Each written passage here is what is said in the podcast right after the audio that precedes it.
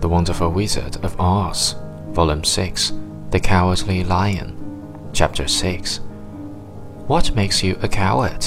asked Dorothy, looking at the great beast in wonder, for he was as big as a small horse. It's a mystery, replied the lion. I suppose I was born that way. All the other animals in the forest naturally accept me to be brave, for the lion is everywhere thought to be the king of beasts. I learned that if I roared very loudly, every living thing was frightened and got out of my way. Whenever I've met a man, I've been awfully scared, but I just roared at him, and he has always run away as fast as he could go.